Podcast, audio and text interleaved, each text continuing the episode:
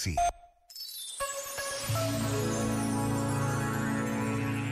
Conforto ou verdade?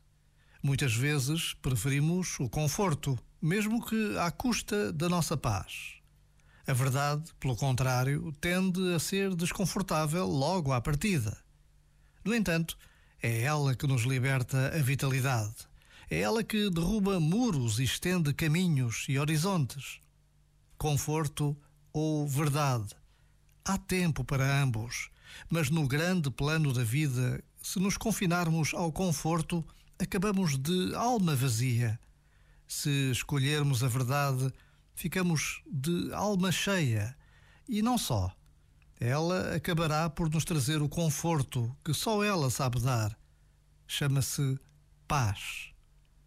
Já agora, vale a pena pensar nisto. Este momento está disponível em podcast no site e na app.